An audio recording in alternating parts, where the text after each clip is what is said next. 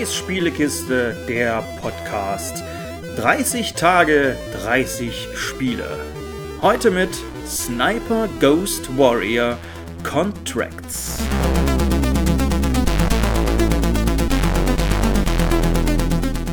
So, ähnlich wie Teil 2 ist auch Sniper Ghost Warrior Contracts irgendwie, keine Ahnung, zu lang der Titel, zu sperrig, aber gut, überraschend gut.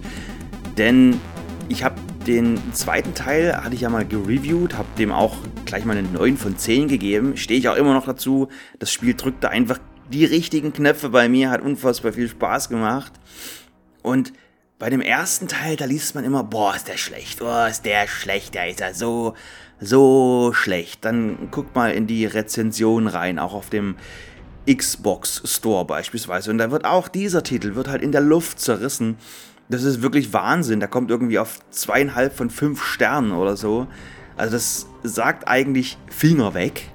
Aber irgendwie muss ich sagen, alle, die damit Probleme haben, die müssen entweder einfach mal ihre Xbox-Konsole mal komplett von Grund auf neu starten hilft bei manchen Spielen. Ich weiß auch nicht warum. Hilft auch, jetzt werden natürlich die PlayStation-Fanboys ähm, aufhorchen und jubeln und sagen, jo, bei uns ist das nicht so.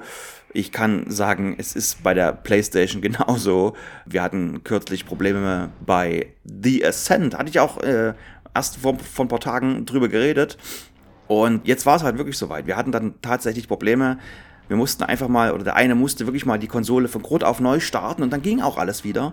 Also beide Konsolen haben so ein bisschen das Problem, wenn sie nur die ganze Zeit im Standby hängen, dann irgendwas, irgendwas ist da im Argen, irgendwas funktioniert da nicht richtig. Also einfach mal, wenn dieser Titel jetzt hier, Sniper Ghost Warrior Contracts, bei euch auch Probleme macht, dann startet einfach mal eure Konsole neu.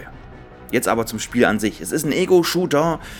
Man spielt einen Scharfschützen, also Überraschung, aber der Titel legt sehr nahe. Und so ist halt auch dieses Spiel so ein bisschen drumherum designt. So heißen, man geht selten in den Nahkampf. Kann man machen, man hält allerdings nicht so viel aus. Manchmal muss man es auch machen, beziehungsweise manchmal lässt sich es an einigen Stellen auch gar nicht vermeiden, aber das sind nur ganz, ganz kurze Sequenzen oder ja, ganz kurze Momente, wo das mal passiert. Und wenn das passiert, ich hatte zwar gerade gesagt, es lässt sich nicht vermeiden, aber dann hat man eigentlich vorher schon irgendwo Mist gebaut.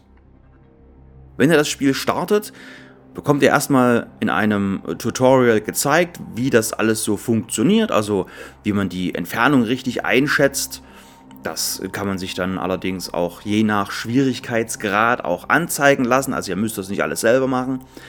Und dann geht es halt immer im Spiel selber auf recht große Karten. Also es findet immer alles auf einer großen und in einem großen Gebiet statt und in diesem großen Gebiet habt ihr immer verschiedene Aufträge zu erfüllen und es ist euch komplett überlassen, welchen Auftrag ihr als erstes macht. Also geht ihr erstmal, was weiß ich, nach Westen und erledigt dort ein oder zwei Aufträge oder geht ihr direkt nach Norden und macht dort irgendwas? Also, das ist halt euch überlassen, wie ihr diese Missionen angeht. Also, es ist nicht Mission, die kommt so Stück für Stück und so nacheinander, sondern ihr habt dieses eine große Zielgebiet und dort müsst ihr bestimmte Sachen erledigen. Es ist auch nicht so, dass es nur eine Hauptmission gibt und das andere sind irgendwie nur semi-interessante oder wichtige Nebenmissionen und dass ihr dann quasi nur diese eine Mission abschließen müsst und dann das nächste Gebiet freigeschaltet wird. Also so ist es nicht, sondern alle diese Missionen auf dieser Karte sind alle wichtig. Die müsst ihr alle machen. Und wenn ihr eine Mission oder eine so eine so eine Aufgabe erledigt habt, dann müsst ihr auch immer zu einem Extraktionspunkt kommen. Die sind äh, ja über die Karte verteilt. Da gibt es nicht nur einen, sondern da gibt es zwei, drei oder vier. Da geht ihr hin und dann wird gespeichert. Dann gibt es quasi die Endabrechnung und dann könnt ihr weiterspielen. Also ihr könnt auch quasi so, das sind so die Stellen, wo man das Spiel auch mal unterbrechen kann. Es wird immer wieder gespeichert, aber das sind so die, die größeren Hauptspeicherpunkte. Das fällt jetzt nicht groß auf, weil es halt eh nur diesen einen Speicherpunkt gibt. Also man bekommt auch immer die Einblendung, wenn gespeichert wird. Das passiert auch relativ oft. Also ihr müsst selten, wirklich ganz, ganz selten, dass ihr mal zwei, drei oder vier Minuten nachholen müsst, sondern das Spiel speichert schon fast minütlich, kann man sagen. Bei diesen ganzen Missionen oder diesen Aufträgen, die ihr da habt, gibt es auch diese Herausforderungen. Also ich hatte es im zweiten Teil ja auch erzählt und die haben halt auch hier ihren Ursprung. Also ihr bekommt gesagt, tötet dieses Ziel, keine Ahnung, drei Minuten nachdem ihr die Karte betreten habt. Jetzt ist das so, das werdet ihr beim ersten Mal nie im Leben schaffen, weil ihr ja gar nicht wisst, wo denn der Typ zu finden ist. Also ihr habt zwar ein ungefähres Missionsgebiet, ihr wisst immer im groben, wo ihr hin müsst, aber beispielsweise bei so einer Zielperson, wo die da jetzt langläuft, wo die zu finden ist, auf dem Containerschiff da irgendwo, da müsst ihr das, glaube ich, schon ein, zweimal gespielt haben, um das zu verstehen, um dann zu sagen, okay, jetzt weiß ich, wo der ist, jetzt weiß ich, wo bzw. wann ich ihn erledigen kann, dass ich diese Herausforderung schaffe. natürlich gibt es noch andere Herausforderungen. Irgendwie den einen Typen mit seinen beiden Bodyguards gleichzeitig töten oder das alles halt wie ein Unfall aussehen lassen und so weiter und so fort.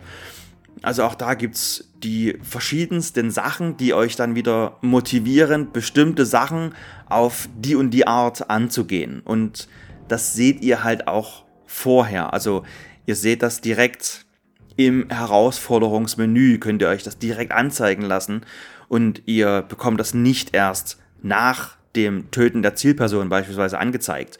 Oder dass ihr irgendwelche Frachtpapiere klauen müsst und dann habt ihr die geklaut seid zum Extraktionspunkt gelaufen und dann wird euch am Extraktionspunkt gesagt, naja, diese Frachtpapiere, die hättet ihr aber klauen müssen, ohne Alarm zu schlagen. Dann hättet ihr nochmal 50.000 Credits zusätzlich bekommen. Sondern nein, das wisst ihr halt von Anfang an, was ihr tun müsst, damit ihr bessere Belohnungen bekommt.